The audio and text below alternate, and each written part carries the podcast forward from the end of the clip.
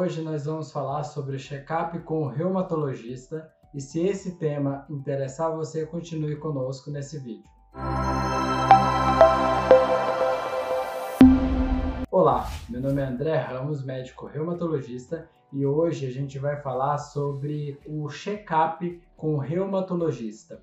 Na verdade, hoje eu queria conversar com vocês é, sobre o cuidado com a saúde de uma forma geral com o especialista que é o reumatologista. É, o reumatologista é um médico clínico que, por definição e por treinamento, acaba tendo que ver uma série de sistemas do corpo e precisa entender o ser humano como um todo, em que as questões psicológicas elas influenciam na saúde corporal, bem como também avaliar cada sistema do corpo de forma individualizada, porque muitas das manifestações musculoesqueléticas, de dores articulares ou de fraqueza muscular ou condições ósseas, são reflexos de problemas muitas das vezes metabólicos, muitas das vezes associados a problemas cardiovasculares, e a gente precisa entender que o corpo é um todo, que nós somos integrados, tanto a questão mental, quanto a questão física, quanto a questão social, principalmente. Então, a gente, né, como reumatologista, a gente precisa ter essa visão do paciente para que a gente possa oferecer o melhor tratamento possível. E é, o que é o check-up? O check-up, basicamente, né, foi, digamos, ao longo dos anos, se caracterizando como aquele conjunto de exames que você faz uma vez por ano para saber se sua saúde está bem. E, normalmente, é, isso está indicado para pessoas mesmo que não sintam nenhum tipo de sintoma. Eu diria que pelo menos uma vez por ano, se você tem acesso ao médico, você deveria passar em consulta para que você possa então ver, né, com o seu médico se a sua saúde está ok. E o mais importante dessa consulta, na verdade, não é a realização de exames. As pessoas têm esse pensamento, mas o mais importante é justamente a conversa que você vai ter com o seu médico. E se ele pergunta para você quais são, o que, que você está sentindo, quais são é, qual a sua história, qual a história da sua família, quais são suas preocupações, isso é muito mais importante do que a realização dos exames em si. Claro que os exames vão fazer com que é, essa avaliação seja mais completa e muitas das vezes essas, esses exames serão necessários para que a gente possa realmente dizer se existe o risco de você ter uma doença e se você precisa tomar algum tipo de atitude ou mesmo algum tipo de medicação para se evitar de ter essa doença. E no final das contas, o que a gente vai objetivar com essa consulta é a melhoria da qualidade de vida, além né, do aumento do tempo de vida. Então, se a gente puder agir de uma forma mais cedo, né, para evitar de que esses problemas de saúde é, se instalem, ou que, mesmo que eles se instalem, eles não tirem tanta qualidade de vida ou não é, diminuam sua expectativa de vida, então aí essa consulta né, vai ter realmente uma serventia e vai trazer um benefício. Aquela consulta em que você só faz exames e você não tem né, esse outro olhar, né, você acaba perdendo porque muitas das vezes você deixa de ter a oportunidade de tratar coisas que são importantes para você. E principalmente com relação aos sintomas e sinais de doenças reumáticas, esses sintomas eles são muito negligenciados. Então, por exemplo, dores articulares que são mesmo recorrentes, mas que não estão é, incomodando, por exemplo, no momento da, a, do, do, da avaliação, muitas das vezes são esquecidas pelos pacientes. E muitas das vezes esses sintomas trazem diminuição da qualidade de vida ou diminuir a sua capacidade funcional ao longo do tempo. Um exemplo é com relação principalmente à osteoartrite. Antes da dor da osteoartrite, que era anteriormente conhecida como artrose, você não tem uma dor contínua.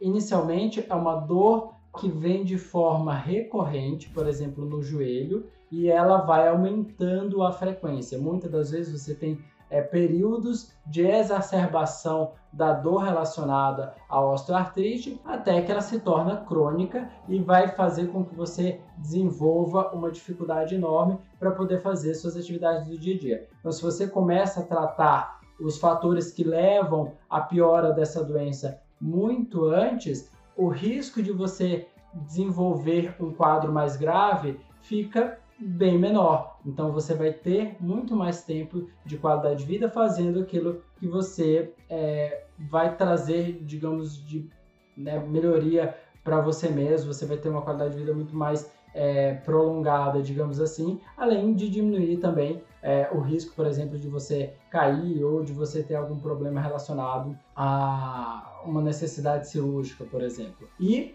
uma das principais coisas, digamos assim, um dos principais pontos em que o reumatologista deve se ater quando vai fazer aí essa consulta né, de avaliação global do paciente é a história familiar. Então, se você é uma pessoa que tem uma história familiar de lúpus ou de Sjogren ou de esclerose sistêmica, né, chamadas colagenoses ou doenças do colágeno, é, isso te põe num risco muito maior de desenvolver é, doenças reumáticas autoimunes ou imunologicamente mediadas.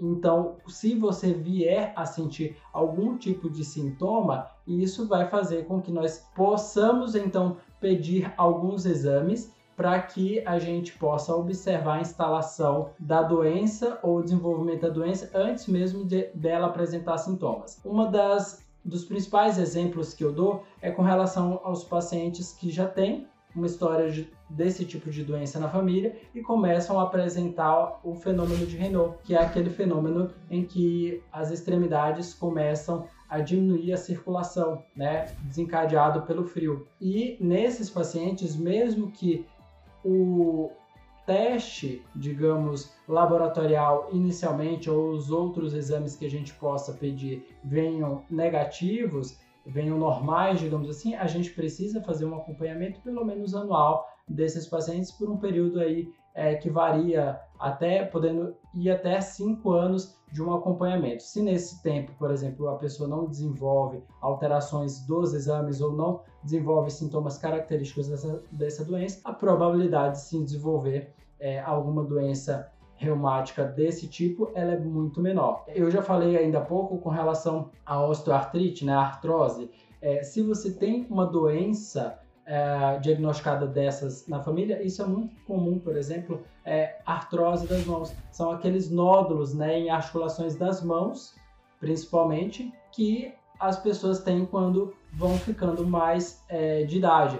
Muitas das vezes os pais podem ter essas alterações e não necessariamente terem, por exemplo, sintomas ou dor. E muitas das vezes é, os pais, por exemplo, negligenciam né, a dor relacionada a essa doença. E aí os filhos, muitas das vezes que têm, digamos, acesso e ah, conseguem, digamos, é, valorizar mais essa queixa de dor relacionada a essas deformidades, então procuram um médico para poder fazer o diagnóstico. E se você tem o diagnóstico da osteoartrite, por exemplo, principalmente das mãos, no estágio mais inicial e o reumatologista, junto com o paciente, consegue propor medidas para diminuir a, a, o desenvolvimento de deformidades articulares, a gente vai poder pôr em prática para que o paciente possa ter um benefício mais a longo prazo. Uma outra coisa é com relação à história familiar de artrite reumatoide, ou então de espondiloartrite. Né? Então, esses pacientes que têm essa história familiar positiva têm maior risco de desenvolver também essas doenças. Então, eventualmente, se elas começam a apresentar, mesmo é, que não haja inchaço das articulações, mas comecem a desenvolver, por exemplo, dor articular de caráter inflamatório, você consegue fazer um diagnóstico muito mais é, precoce e você consegue então agir tratando esses doentes de uma forma mais assertiva. Uma outra doença que aparentemente não tem a ver com as articulações, mas que pode ter um histórico familiar importante é a psoríase. Né? Ontem mesmo, por exemplo, uma paciente chegou para mim falando o seguinte: é que eu tenho psoríase, né? a paciente mesmo tinha psoríase, e é, eu fui informado de que seria interessante eu procurar um reumatologista para que eventualmente a gente possa ter uma avaliação do, do ponto de vista articular para avaliar se vai ou não desenvolver, por exemplo, uma artrite psoriase, que é a artrite relacionada à doença psoríase. A gente consegue avaliar esse paciente tanto do ponto de vista de é, sintomas quanto do ponto de vista de desenvolvimento de alterações é, das articulações ou, por exemplo, aparecimento de lesões em unhas que são muito preditivas de acometimento articular e aí a gente muitas das vezes vai poder tratar esses pacientes antes de desenvolver um quadro articular propriamente dito. A gota é uma doença que tem um forte é, componente familiar, então principalmente se a pessoa tem um histórico familiar positivo associado com outros fatores de risco, como por exemplo alimentação inadequada, abuso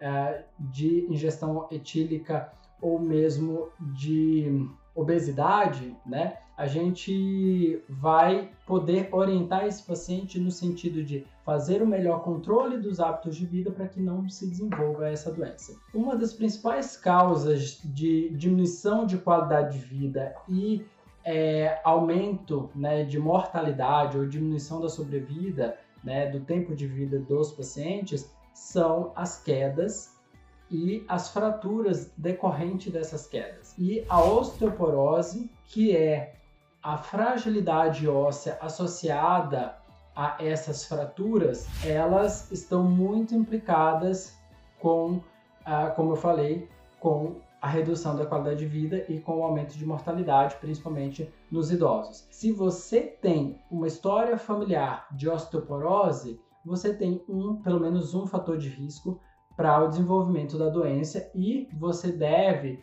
numa idade um pouco mais jovem, principalmente se é mulher, fazer um rastreamento para o diagnóstico dessa doença para que você possa, então, muitas das vezes só com dieta, exercício, e reposição de algum tipo de vitamina, é, fazer com que seu risco de desenvolver osteoporose diminua, por exemplo. Uma outra coisa que é muito interessante é o estilo de vida em geral. Os hábitos, por exemplo, de quem faz atividade física tem menor risco de desenvolvimento de doença reumática, bem como também de doenças né, em gerais, principalmente as cardiovasculares, diminui o risco de AVC, diminui o risco de desenvolvimento de diabetes, diminui o risco de desenvolvimento de câncer. Se a pessoa fuma, é, isso é um fator de risco muito importante, principalmente para o desenvolvimento de artrites, né? principalmente artrite reumatoide, principalmente no sexo feminino. Se você passa num check-up,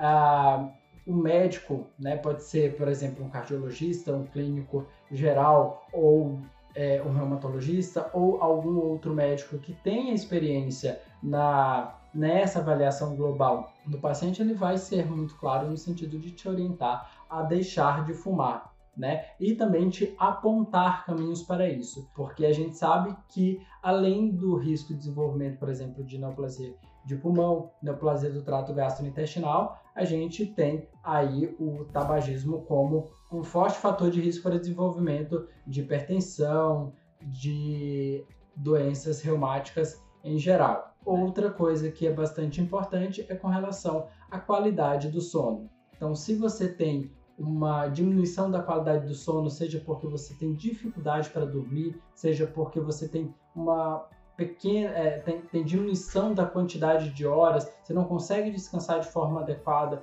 durante a noite, você tem maior risco para desenvolvimento, por exemplo, de dores crônicas e de dores difusas. Né? Então, normalmente, quando você faz o diagnóstico, por exemplo, de fibromialgia, você tem essa pessoa já sofrendo há anos é, ou desenvolve, desenvolvendo um quadro de distúrbio do sono bastante importante.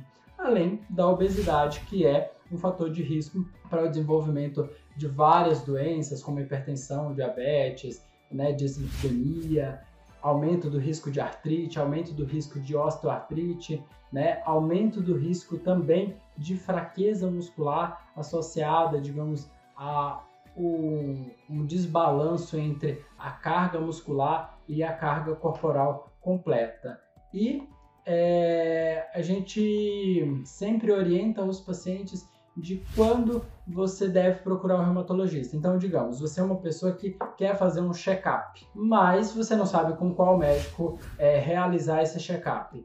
Eu diria que se você tem alguns, se você, por exemplo, não tem uma não tem história de doença é, cardíaca, né, por exemplo, um infarto em pessoas jovens na família, ou se você não tem outras doenças, digamos, é, mais específicas de outras áreas, uh, você pode procurar o reumatologista. Se você, por exemplo, tem dificuldade para calçar meias e calçados, se você tem algum tipo de dificuldade ou dor para descer ou subir escadas, se você tem dor ou fadiga nos braços, pernas, pescoços ou costas, se você tem inchaço de alguma articulação, podendo ou não estar associado à dor, bem como se você tem uma dificuldade para banhar, se vestir-se, ou dificuldade ou alteração mesmo para caminhar, fazer a deambulação à marcha, né? Se você tem algum tipo de alterações desse, dessas, você deve sim procurar o reumatologista e aí o reumatologista, além de melhor caracterizar essas queixas suas,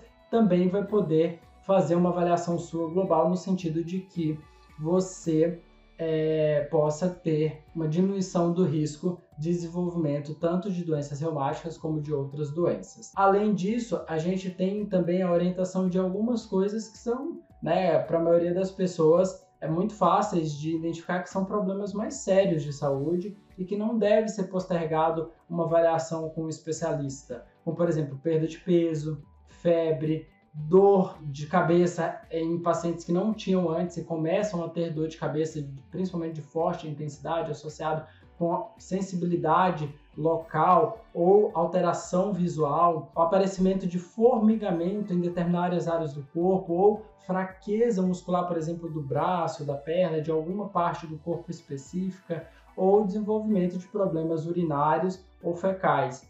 Então, tanto do ponto de vista de perda urinária, quanto perda fecal ou é, retenção urinária ou retenção fecal, são fatores de risco para problemas mais sérios. E muitas das vezes, nesses casos, seria até interessante procurar mesmo um serviço de pronto atendimento para que a gente consiga fazer é, uma avaliação mais rápida e descartar problemas mais graves. O médico reumatologista, em geral, ele cuida dos problemas articulares. Então, se você tem dor em locais de articulações, você deve procurar o reumatologista. A não ser que, por exemplo, você tenha um trauma. Se você tiver um trauma, se você tiver, por exemplo, caído e ter batido uma articulação nesse, e começar com dor que impossibilite o movimento, né, ou que seja uma dor mais intensa, aí não, você precisa procurar um pronto atendimento para que possa ser realizado uma avaliação ortopédica para ver se não fraturou algum tipo de, de osso ou mesmo da própria articulação,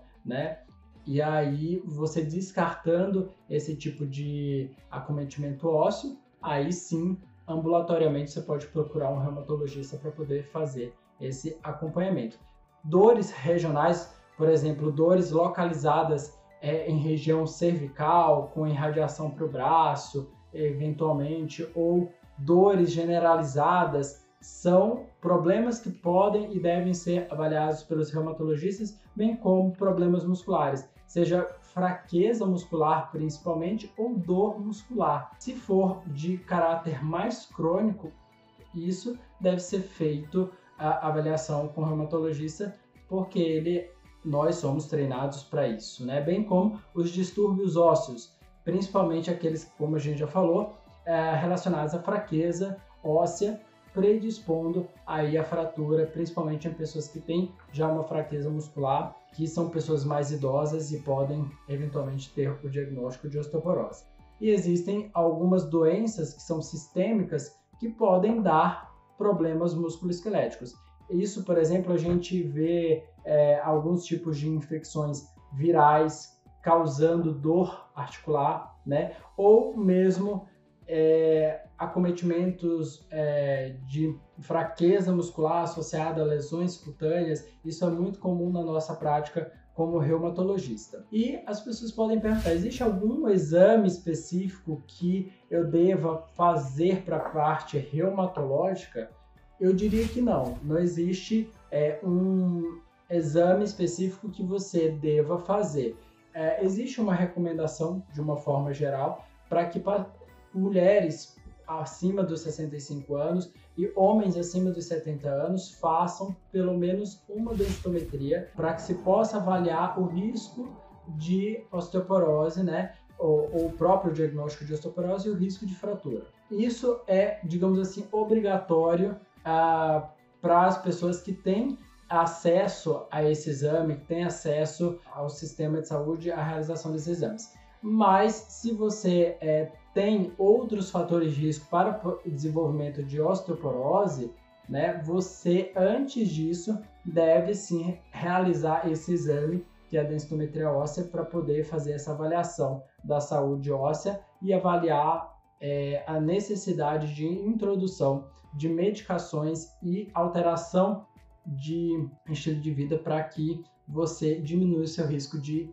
cair, de quebrar e isso levar a problemas de saúde mais sérios. Uma outra coisa que se faz frequentemente é a solicitação de exames como, por exemplo, o FAM e o fator reumatoide como uma avaliação né, de doenças reumáticas imunológicas. Muitas vezes os pacientes não têm queixas articulares, não têm queixas é, reumatológicas e os médicos é, podem eventualmente solicitar esses, esses exames. O problema é que se eles vêm positivo, muitas das vezes, como não foi feita essa avaliação prévia dos sintomas da parte reumatológica, então não se sabe, né, ou, ou, a pessoa que solicitou, o próprio paciente não sabe o que fazer com esse resultado de exame positivo e acaba vindo no reumatologista para saber se está tudo bem, né? O reumatologista nesses casos realmente deve ser consultado para que, na maioria das vezes, possa dizer, olha, esse exame sem o, os sintomas correspondentes ou outras alterações é, laboratoriais correspondentes a uma doença não vai ser significativo. Muitas das vezes esses resultados vão apenas levar, digamos, ao aumento de ansiedade e não trazer, digamos assim, um benefício ou necessidade de tomar uma atitude específica. O que a gente faz, é, eu particularmente faço no meu consultório, como um check-up, digamos assim, reumatológico, já que eu sou reumatologista, né? Eu falo que não é um check-up reumatológico, mas sim é um check-up com o reumatologista, ou seja, comigo. Eu gosto sempre de, de orientar, principalmente, de perguntar para os pacientes se eles estão fazendo atividade física regular, porque quem faz atividade física regular vive mais e vive melhor, diminui o risco de ter infarto, AVC, câncer, diminui o risco de quebrar de ter osteoporose, de ter doenças reumáticas imunologicamente mediadas, bem como outras doenças autoimunes. Então, atividade física melhora o padrão do sono, aumenta a disposição, aumenta o humor. Então, vai fazer toda a diferença você ser uma pessoa ativa, né? E não só do ponto de vista de se movimentar e fazer as coisas do seu dia a dia, mas sim de praticar algum tipo de atividade física em si, além daquelas que você faz atualmente. Pergunto, né, e eu acho muito importante a gente ter um bom padrão de sono, porque quem tem um bom padrão de sono tem um dia melhor, né? Tem um dia mais é claro, você é, fica mais disposto, você tem menor, isso faz muito bem, principalmente para o sistema imunológico é como se naquele momento em que o corpo realmente relaxasse, tudo aquilo que é, digamos assim, de lixo, né, do corpo acabasse sendo excretado, sendo colocado para fora, né, e fazendo com que o corpo realmente reinicie todos os dias, né? Coloca aquela as coisas ruins para fora e comece aí agindo, né, funcionando melhor todos os dias. Fumar é uma coisa que realmente não se deve fazer, nem mesmo o cigarro eletrônico, nem o cigarro tradicional, porque é, a gente sabe que tem uma série de problemas relacionados ao tabagismo, mesmo em pequenas quantidades.